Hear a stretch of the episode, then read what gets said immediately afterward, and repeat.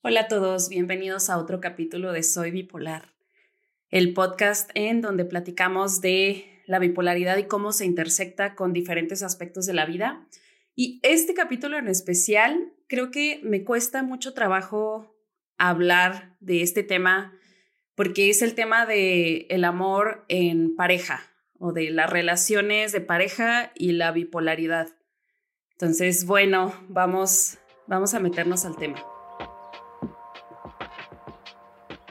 Este podcast Soy bipolar, quiero hablar sobre cómo se siente vivir con trastorno bipolar desde la persona que lo padece, cómo nos enfrentamos a diferentes situaciones de la vida, cómo se intersecta la bipolaridad con el trabajo, con las relaciones, con las amistades, con el dinero, con los episodios depresivos, con los episodios de hipomanía.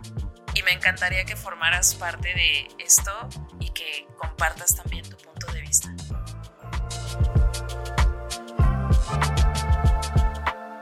Ay, amistades, déjenme pongo cómoda porque les voy a platicar primero que nada que yo soy en este momento una escéptica de el amor porque tengo un corazón roto reciente, cada quien lleva este proceso a su forma, pero en pocas palabras he amado mucho a lo largo de mi vida y estoy en un periodo en el que me parece que cuando el amor no es suficiente, ya no sé qué, qué más es. Pero bueno, no venimos a hablar específicamente de, de corazones rotos y de estas cosas.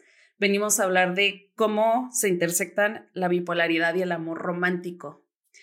Entonces, quiero platicarles o quiero que nos pongamos de acuerdo primero en el concepto de el amor, de qué vamos a hablar en términos de amor y de enamoramiento.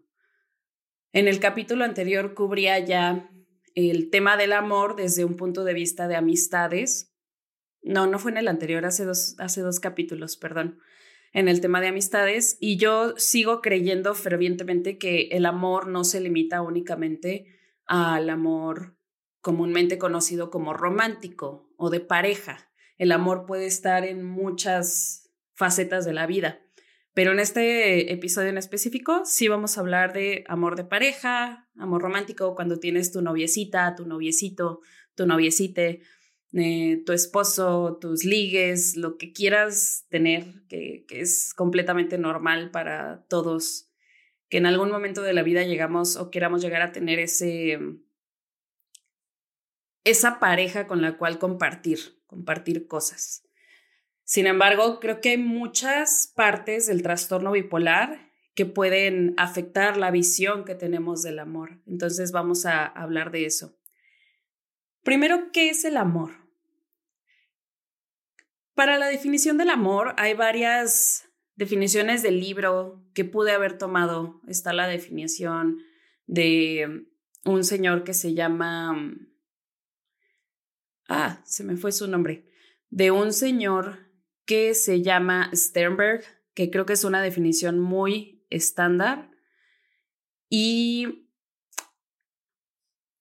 lo único que no quiero es nada más tener esa visión del amor desde una perspectiva únicamente de los hombres, porque las mujeres y los hombres vivimos el amor de formas diversas y diferentes comprobado neurocientíficamente, pero también desde las vivencias de las mujeres y de los hombres.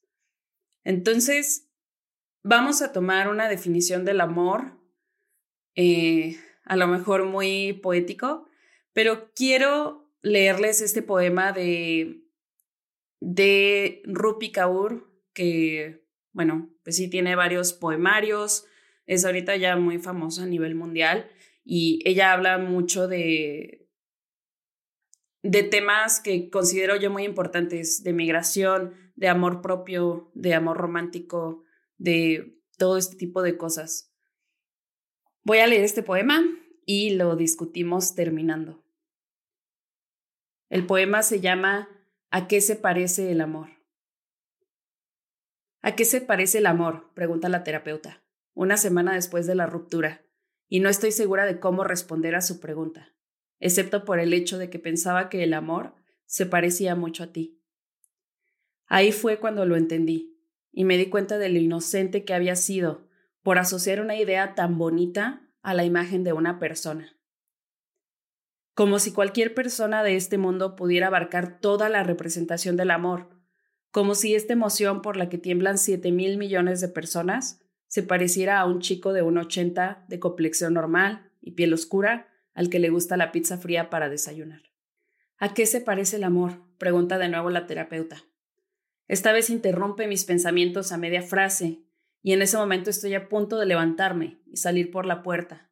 Pero he pagado demasiado dinero por esta hora, así que en vez de eso la miro fijamente, igual que miras a alguien cuando estás a punto de entregárselo, con los labios fruncidos, listos para empezar una conversación, los ojos que indagan en los suyos, buscando todos los puntos débiles que tienen escondidos en algún sitio el pelo detrás de la oreja, como si hubiera que prepararse físicamente para una conversación sobre filosofía, o más bien sobre las decepciones de lo que parece el amor.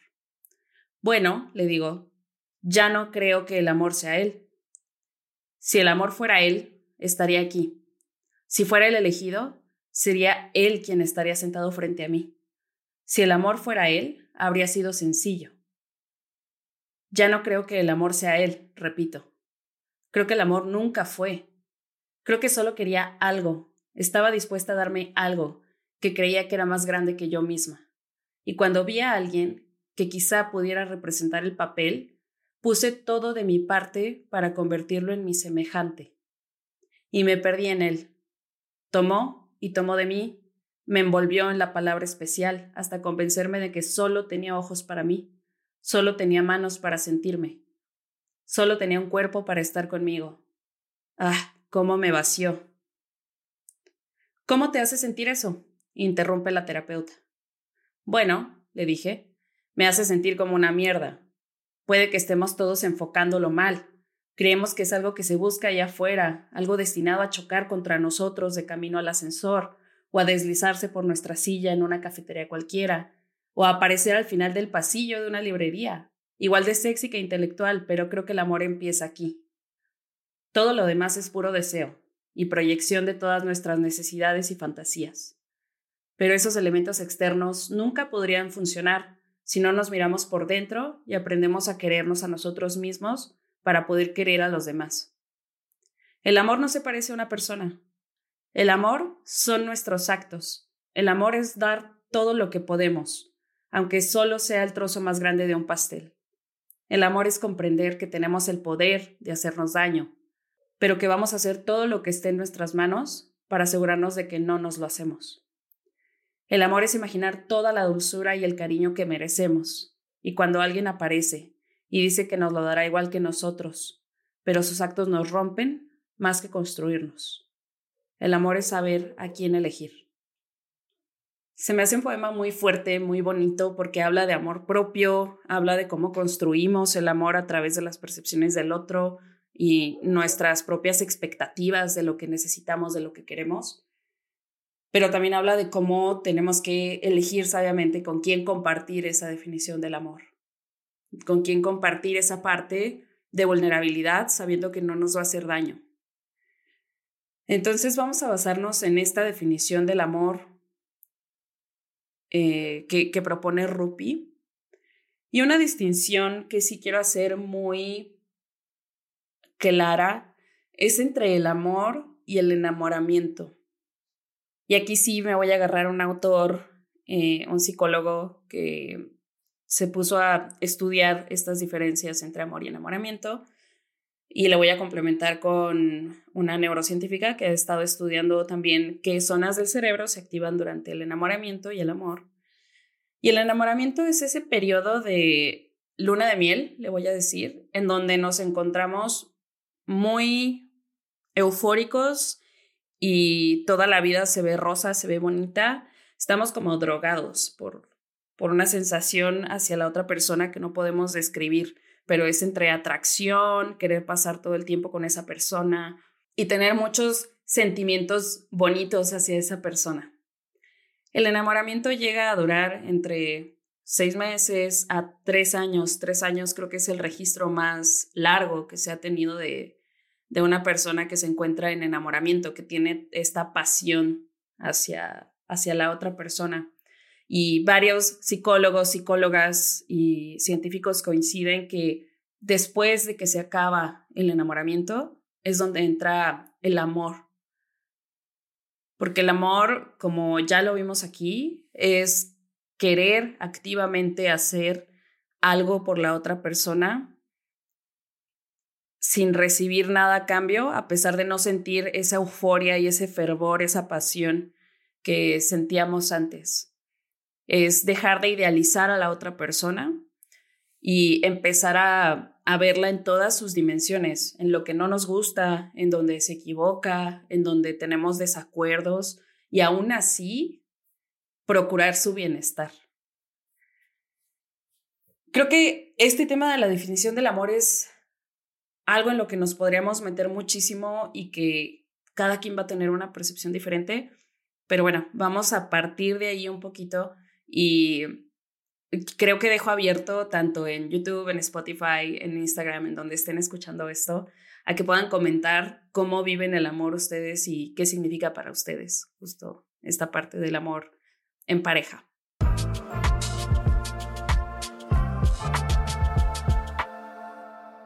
Pasando un poquito al desarrollo de otras ideas, algo que yo he trabajado con mi terapeuta y que tenemos pendiente seguir trabajando, de hecho, es el tema de comprender los patrones de relaciones que tenemos.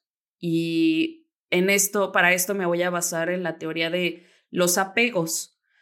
Em, me gustaría tener un capítulo específicamente con ella para hablar de apegos, porque yo no soy experta, no soy psicóloga, etcétera, pero me parece un tema bien interesante porque a partir de esos arquetipos, de formas en las que nos vinculamos con otras personas, podemos ver justamente qué, qué sensaciones pueden provocar ciertos comportamientos en nosotros y dónde están las inseguridades cuando nos relacionamos. Entonces, entender desde dónde se relaciona una persona con un trastorno bipolar creo que es importante. Claro que cada uno de nosotros tiene su su propio pasado, su propio contexto y puede que el apego desde el que se relacionen sea diferente al que voy a tratar aquí, pero creo que también muchas veces las personas con trastorno bipolar nos relacionamos desde un apego ansioso. ¿Qué significa un apego ansioso? Un apego ansioso es sentirte algo así como no merecedor de el amor que estás recibiendo, sentir inseguridad de que la otra persona se va a ir en cualquier momento.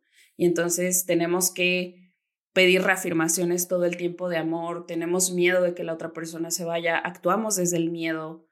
Em, y voy a explicar un poquito más cómo esto se relaciona con el trastorno bipolar y las, las reacciones o las, no las reacciones, sino lo que provoca que podamos tener en algunas ocasiones un apego ansioso.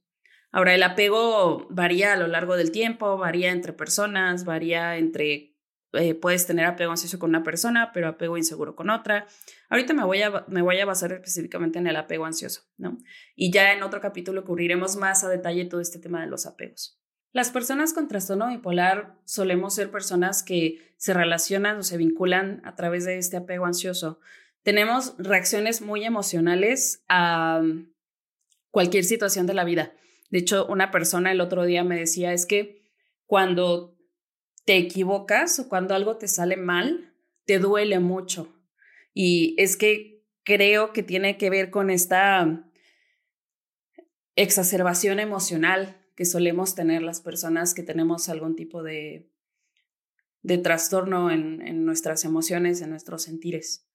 También hay otro tema que me parece muy profundo y muy difícil de tratar, pero lo voy a mencionar con toda la responsabilidad que pueda. Pero ahorita hacía referencia al tema de no sentirte merecedor o merecedora de el amor. ¿Y qué sucede? Ya he hablado mucho en estos capítulos del estigma, de lo que la sociedad opina de una persona que tiene una enfermedad mental, una enfermedad que no se puede ver. Y en, esta, en este estigma o rechazo que podemos tener por parte de ciertas personas en la sociedad, sentimos que una persona que nos da atención y nos da amor, entonces es algo que no tenemos que soltar, que tenemos que agarrarnos a esa persona con todas nuestras uñas y dientes y aferrarnos a ella, sin importar si, esa, si ese vínculo es bueno para nosotros o no. Entonces llegamos a sentirnos que esa persona nos está haciendo un favor al querernos y entonces hacemos mucho más o aceptamos migajas de amor con tal de no perder esa atención y ese cariño que recibimos de la otra persona. Cariño entre comillas, porque es un tema muy delicado el que estoy hablando porque esto puede derivar en relaciones tóxicas o que te hagan mucho daño a ti mismo, en aceptar conductas que no son correctas. Y si es tu caso, que estás dentro de una relación que no te aporta y que al contrario te, te está haciendo algo de daño, sé que es difícil, pero hay que reflexionar un poquito sobre estos conceptos. Tú como persona con algún trastorno psiquiátrico, con algún trastorno mental, eres igual de merecedora de amor, y de un amor sano y de un amor bonito que cualquier otra persona neurotípica. Y, y si las personas neurotípicas llegan también a estar dentro de relaciones tóxicas, también a estar dentro de relaciones que no son equitativas, creo que con más razón una persona neurodivergente puede llegar a caer en estos patrones, porque creemos que no nos merecemos el amor porque no estamos a la altura de las circunstancias cuando en realidad tenemos mucho amor para ofrecer, la mayoría de nosotros. Otro tema que tiene que ver también con el estigma es tener, llegamos a tener un poco de desconfianza y de escepticismo por este mismo tema de mm, cómo esta persona me va a amar o me va a querer si tengo todas estas um, características negativas, entre comillas, ¿no? Si soy inestable en ciertos momentos de la vida o si tengo como estos episodios de hipomanía o de manía a veces en donde hago cosas que no, no están 100% dentro de mi control. No creo que esta persona realmente me quiera. Ese es, ese es el tema de desconfianza y de escepticismo en el que también podemos llegar a caer y lastimosamente alejar a personas que probablemente también te pueden llegar a querer de una forma sana y, bonita. Otro tema importante, como les mencionaba, este apego ansioso también se manifiesta como miedo al rechazo. No sé si, a ver si algunas personas se identifican con esto.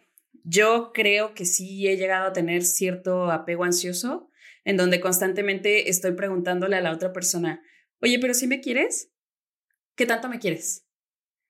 ¿Y por qué me quieres? ¿Y qué es lo que más te gusta de mí? Y estar constantemente bombardeando con estas preguntas para lograr tener un poco de reafirmación.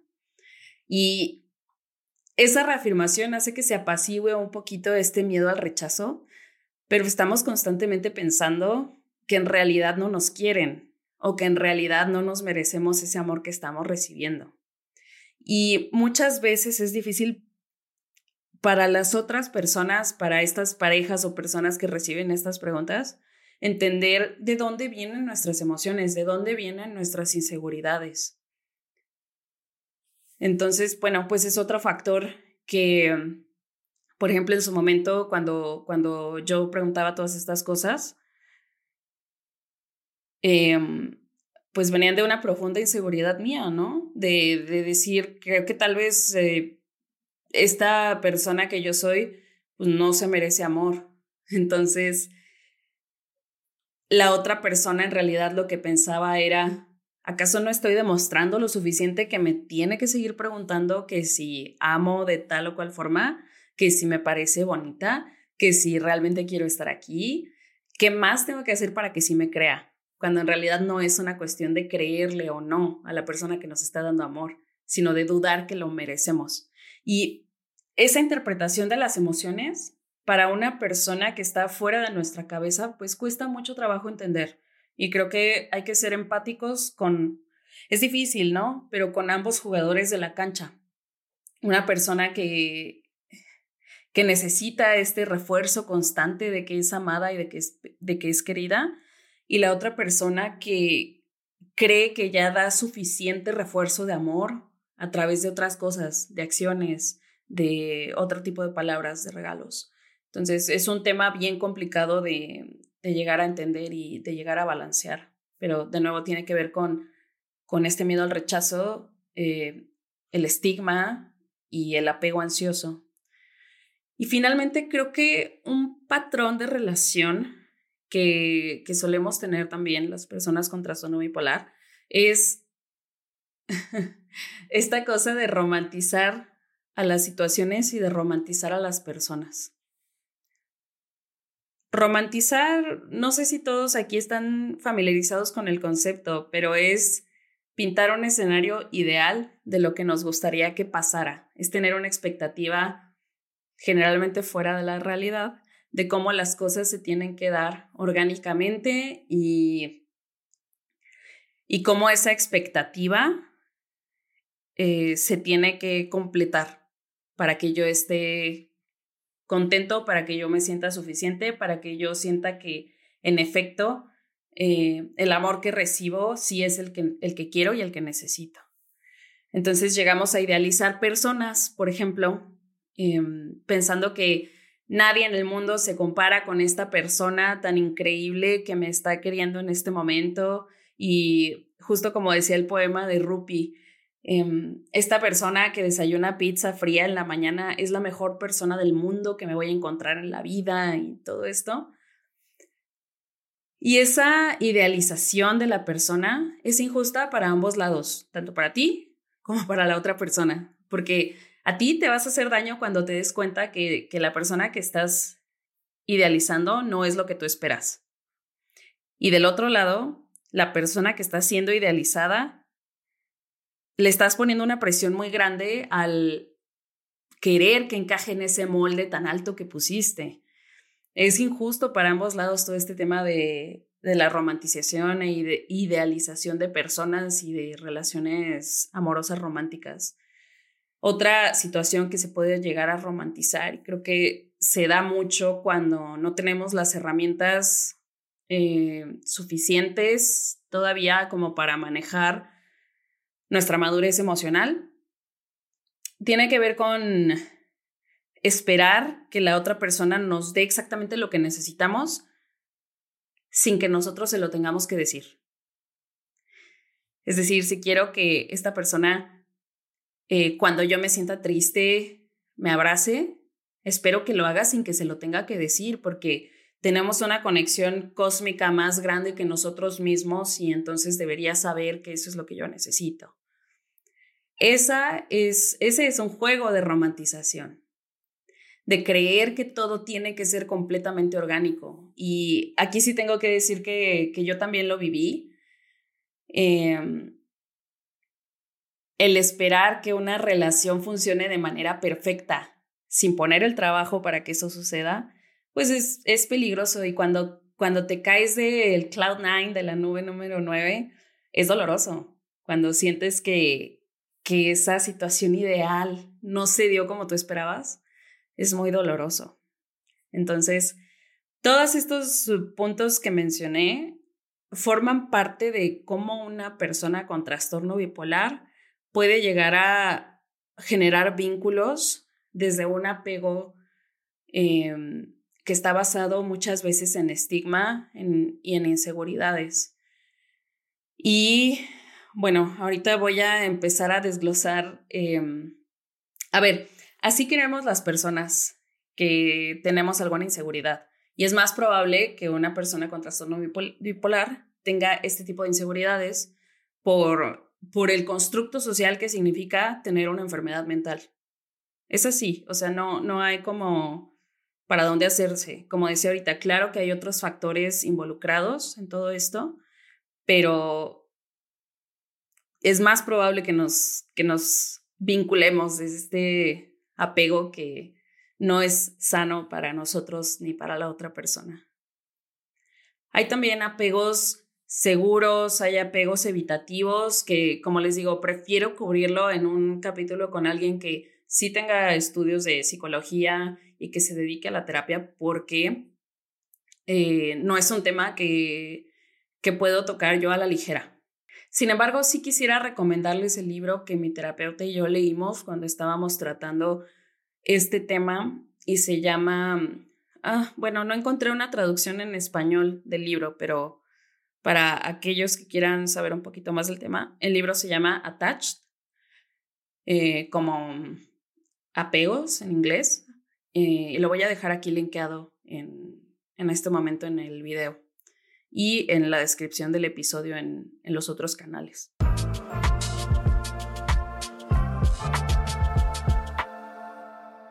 ¿Es amor o es hipomanía o manía? Cuando estamos en un episodio de hipomanía o de manía, ya sabemos que todo lo que sentimos se intensifica, hay una euforia en nosotros grande. Entonces, muchas veces creo que a los que, los que llegamos a entrar en estos episodios, nos llegamos a preguntar, ah, ¿realmente me gusta o estoy enamorada de esta persona? ¿O es mi hipomanía, mi episodio maníaco hablando por mí, tomando acciones por mí? Em, voy a nombrar cinco indicadores, tal vez, de Em, de que estamos actuando en base a manía o hipomanía cuando estamos clavados con alguna persona de la que aparentemente nos estamos enamorando o que amamos con todo nuestro corazón en dos días. Algunos síntomas de esto son que te mudas muy rápido con tu pareja. Y de esto yo me voy a declarar culpable. He tenido tres relaciones amorosas eh, importantes en mi vida y con todas he vivido, he vivido en la misma casa y en específico con las últimas dos relaciones que tuve, nos mudamos muy rápido juntos. Em, el segundo síntoma es que la relación va muy rápido y son, son como decisiones muy intensas o muy importantes que se toman de forma muy rápida por, por, por alguna razón, como que sientes que el paso de la relación tiene que ir rápido, rápido, rápido. Y aquí también me declaro culpable de que en algunos momentos de mi vida he llegado incluso a presionar sin, sin quererlo, ¿no? Sin, sin verlo de esa forma, pero, pero sí he llegado a presionar incluso para que los pasos de una relación se den un poquito más rápido de lo que normalmente sería, porque no sé ustedes, pero cuando yo estoy en un estado de enamoramiento, hay como esta emoción muy intensa de pensar que esta persona es el amor de mi vida, que bueno, el amor de mi vida es un concepto que también hay que deconstruirnos y dejar de pensar que solo hay un amor de nuestra vida. Pero en esos momentos es como, quiero todo con esta persona, quiero, eh, quiero irnos a vivir juntos, quiero viajar juntos, quiero que adoptemos un perrito juntos, quiero que hagamos todo juntos porque, porque somos un equipo increíble. Entonces, el acelerar como que ese tipo de decisiones también puede ser un síntoma de que la manía o la hipomanía está jugando un factor en, en estas emociones. El tercer punto es actuar mientras estamos en emociones fuertes y probablemente tomar decisiones no tan adecuadas para nosotros en ese momento y se relaciona mucho con lo que decía anteriormente. Eh, por ejemplo, hacer una compra conjunta grande sin saber qué va a pasar en el futuro, que realmente nunca sabes, ¿no? Pero creo que puedes distinguir cuando es un buen momento y cuando no es un buen momento para, por ejemplo, hacer una compra conjunta. El cuarto punto es que no haya compatibilidad con la persona y aún así tú estés seguro de que esa persona y tú están completamente compaginados. O el hecho de que la otra persona, por ejemplo, no sea buena para ti en la etapa en la que estés. No nos gustan las mismas cosas, no tenemos el mismo, eh, la misma visión de la vida, no caminamos para el mismo lado, Hay muchos como factores que te pueden decir si esta persona es compatible con lo que tú buscas en una pareja o no. Y muchas veces, si estás en hipomanía o en manía, llegas a pasar esto por alto. Simplemente es, siento algo por esta persona y vámonos con todo. No hay puntos medios ni nada, ni hay evaluación de si realmente esta persona y yo podemos formar un equipo fuerte, ¿no? Y el quinto punto es algo que ya mencionaba ahorita, es la idealización de la persona y el hecho de que cuando tú entras ya en otro estado, ya sea en neutimia o en un episodio depresivo, decepcionarte profundamente de que lo que tú sentías que esa persona era, realmente no lo es. Es como quitarte unos lentes con un filtro y entonces ya ves realmente que esta persona que tenías en un pedestal gigante no es lo que tú esperabas y pues evidentemente eso te lleva a una decepción grande, es como una pérdida de algo que, que en realidad nunca tuviste, pero tú pensabas que sí. Estos como, ¿cuántos fueron? Cinco puntos. Son cosas que nos pueden ayudar a detectar, si, si reflexionamos sobre estos cinco puntos, nos pueden ayudar a detectar cuando estamos actuando en base a, a un enamoramiento o amor sincero y cuando estamos actuando en base a sentimientos exacerbados por un estado de nuestro cerebro, por, por, por la química de nuestro cerebro. Que igual el, enamoramiento es química y el amor es química. El problemita con las personas con trastorno bipolar es que la química no está en un estado em, regular. Entonces, cualquier movimiento extra, pues puede puede sacarnos como de los estándares normales de ¿es esto amor, enamoramiento o es esto la química de mi cerebro jugándome una mala pasada?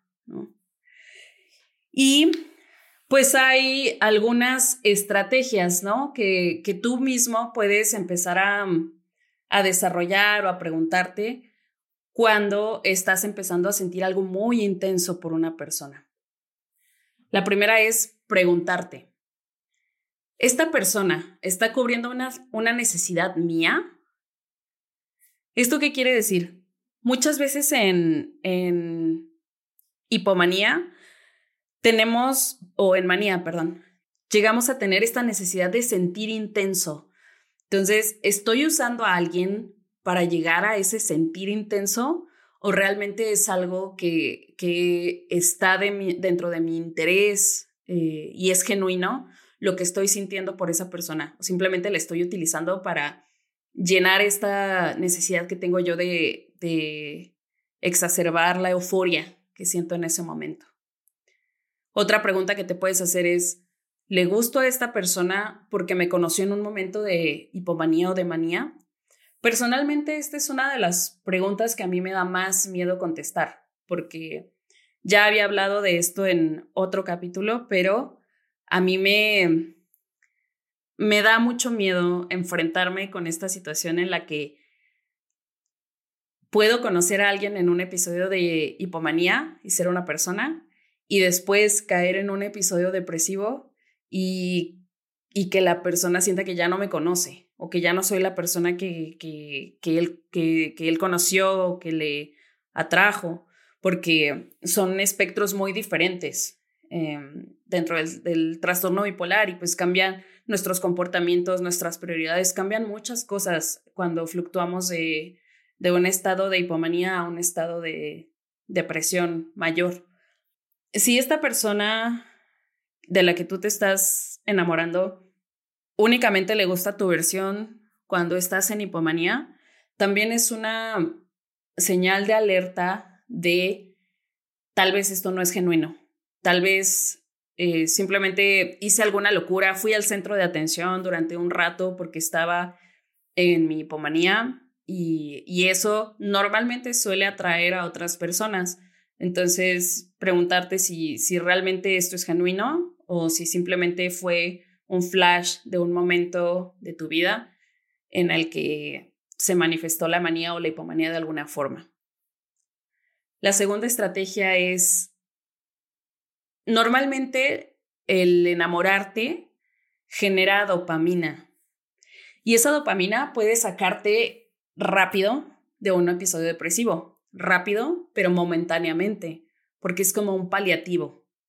Entonces, no sé si han escuchado este concepto de que algunas personas son adictas al amor y creo que eso está mal dicho porque más bien creo que algunas personas son adictas al enamoramiento, a, esto que se siente cuando estás empezando a, a salir con alguien de quien estás atraído o atraída.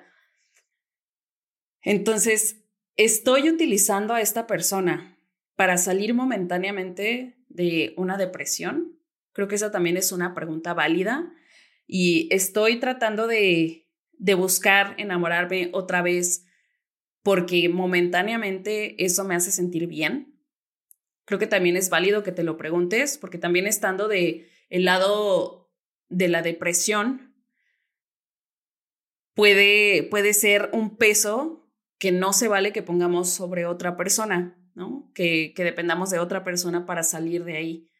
Entonces, considéralo también, eh, hacerte estas preguntas para ver si, si es genuino o si estás tratando igual de cubrir una necesidad tuya.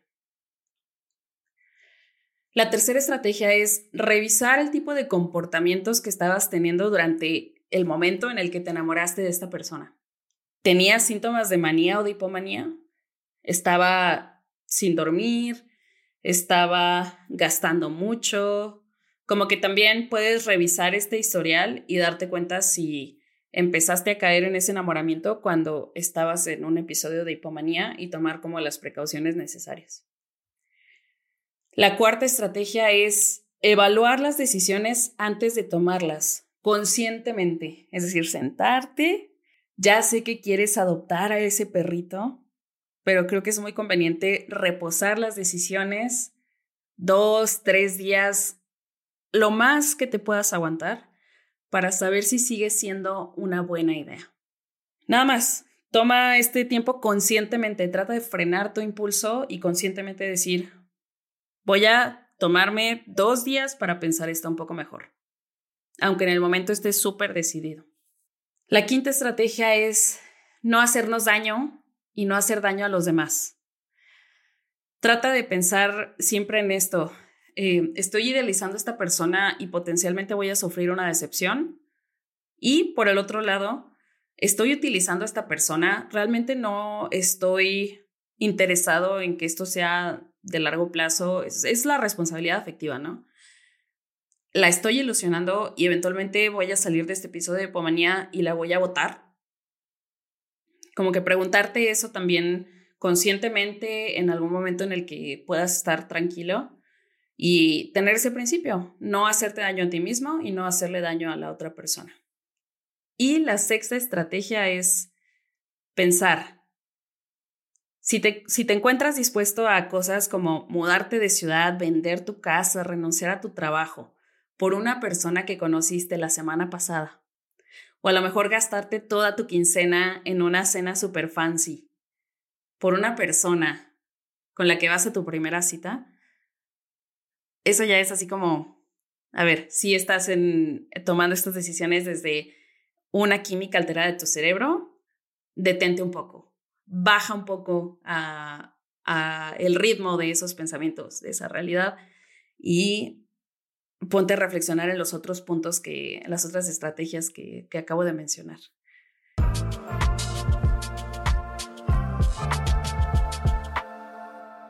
Hay un canal de YouTube que también descubrí recientemente que se llama Polar Warriors, como guerreros polares, bipolares, en donde esta persona, Robert Whittaker, es la persona que habla en este canal, también propone que cuando tú te encuentres iniciando una relación o un vínculo eh, sexoafectivo con alguien, te sientes a contestar estas 10 preguntas que te voy a mencionar, nada más para detectar si estás tal vez intensificando todos esos sentires porque estás dentro de un episodio de manía o de hipomanía.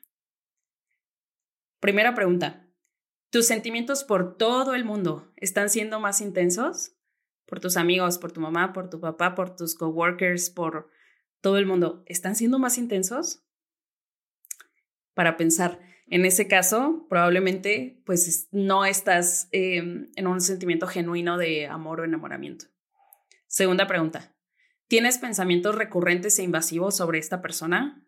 Es decir, todo el día estás pensando, ¿qué estará haciendo esta persona? No sé qué, qué bonita su nariz, bla, bla, bla, bla, bla, pero los pensamientos no se detienen, no se detienen, no se detienen.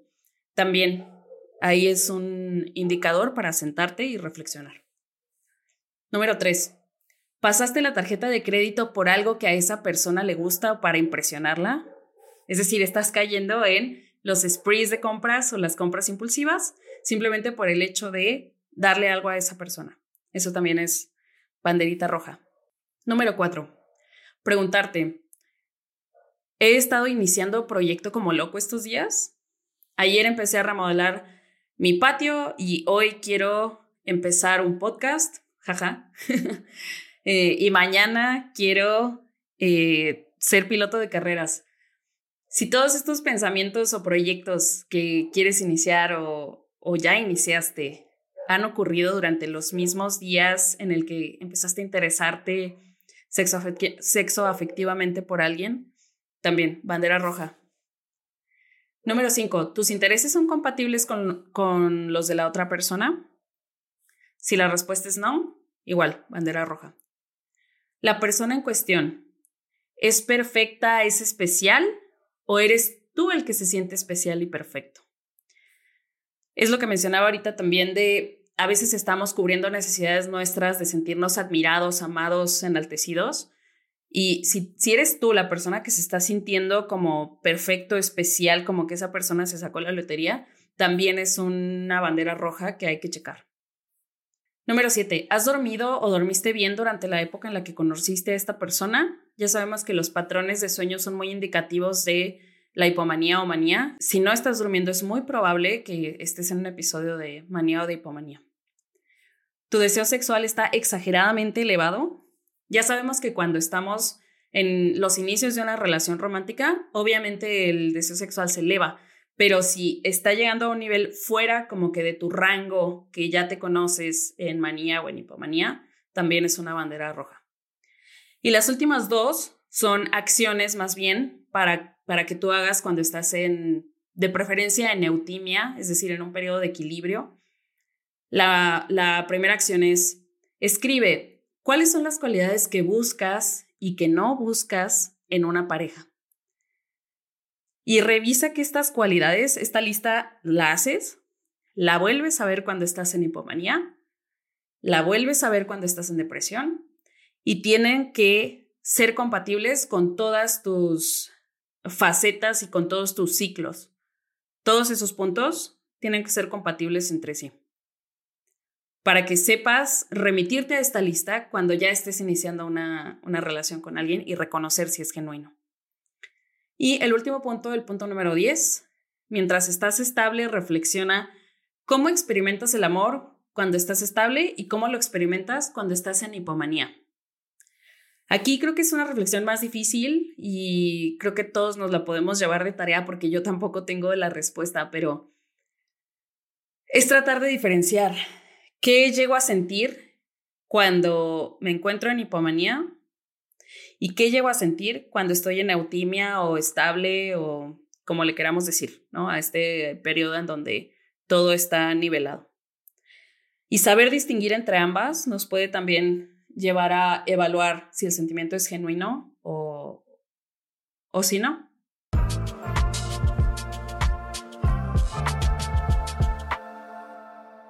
Creo que, de nuevo, es un capítulo bien difícil. Yo ahorita estoy atravesando y he atravesado vivencias que tienen que ver con el amor, pues muy fuertes. No sé, yo, yo me considero una persona que ama mucho y que ama muy intenso.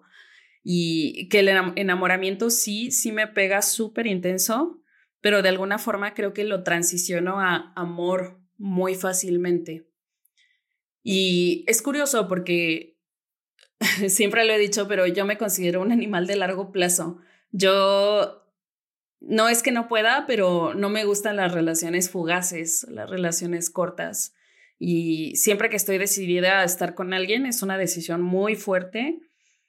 Y, y me gusta permanecer en esas relaciones si cumplen como con mis criterios de ser sanas, bonitas, etcétera, me gusta permanecer pues todo el tiempo que, que el amor dure en esa relación. Em, entonces, como, como suelo tener relaciones muy intensas, por eso digo así como que pues he pasado por tres divorcios, porque mis tres relaciones pues han sido muy intensas y muy bonitas dentro de, todo lo que cabe, pero muy, muy intensas. Em, también pues bueno, desde mi lado, creo que es un punto, es un punto que estoy revisando en terapia con mi psicóloga, pero también este hecho de que no he pasado soltera mucho tiempo de mi vida adulta.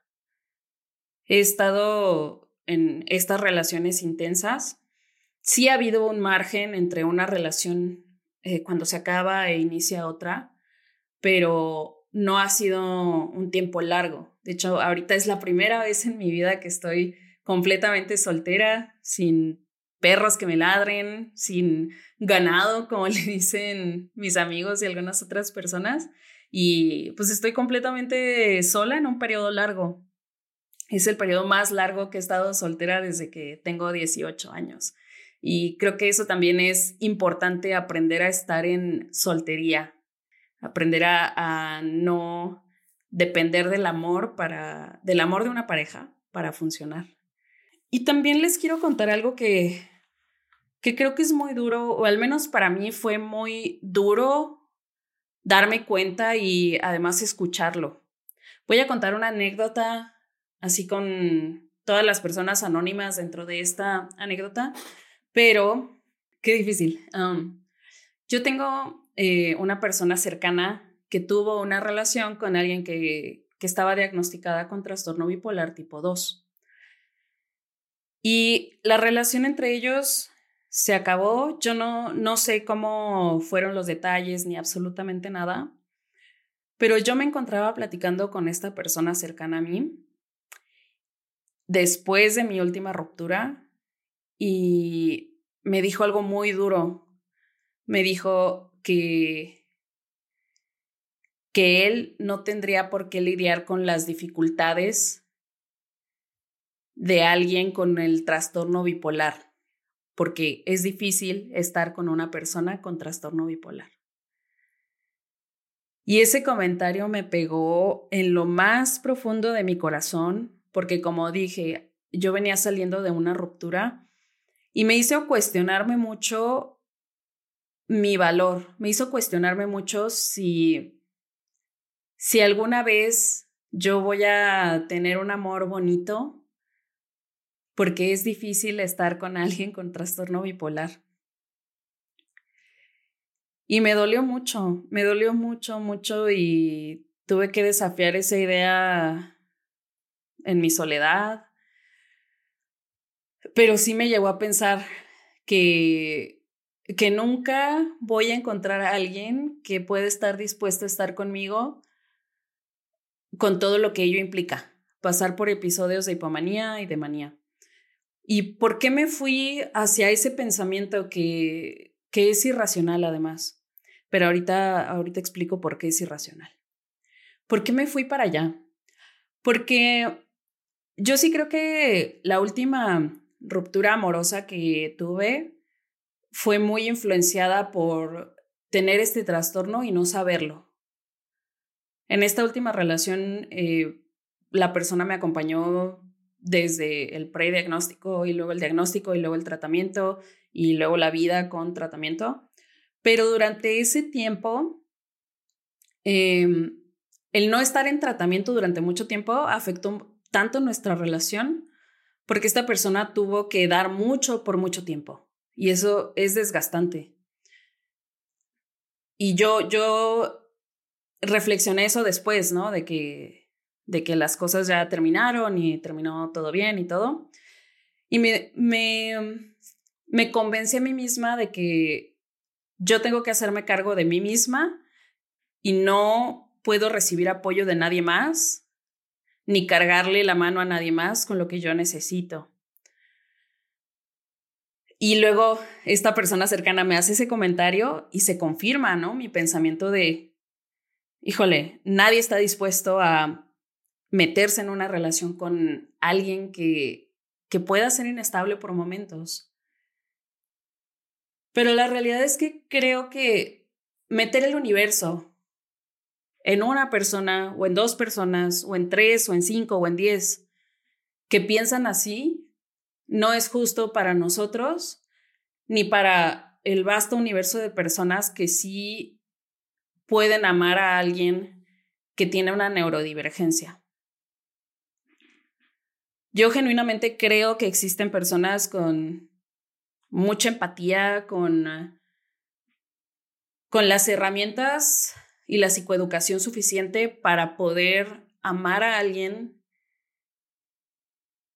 que por momentos es inestable y acompañar a alguien que por momentos es inestable.